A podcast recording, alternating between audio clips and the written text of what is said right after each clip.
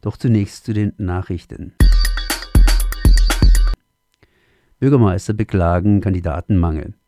Der Präsident des Verbandes baden-württembergischer Bürgermeister, der Dietzinger Oberbürgermeister Michael Makurat, beklagt, dass es zu wenig Bewerber für das Amt gebe und kaum Frauen sich in das Amt wagen.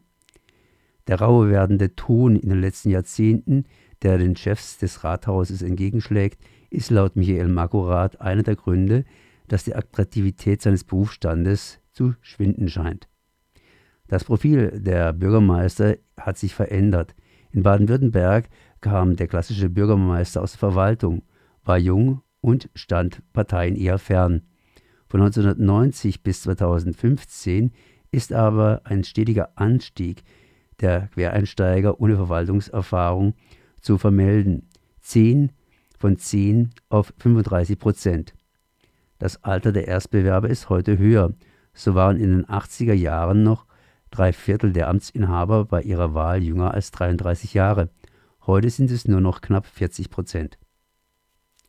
Flixbus stellt Elektrofernbus ein.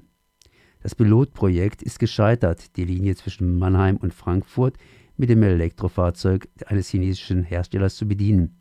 Am Mittwoch teilte Flixbus mit, deutschlandweit einzige Fernverbindung mit einem Elektrofernbus einzustellen. Grund war laut Flixbus der Mangel an lokaler technischer Betreuung. Immer wieder seien Fahrten deshalb ausgefallen. Liftbetrieb am Feldberg beginnt mit Kanonen.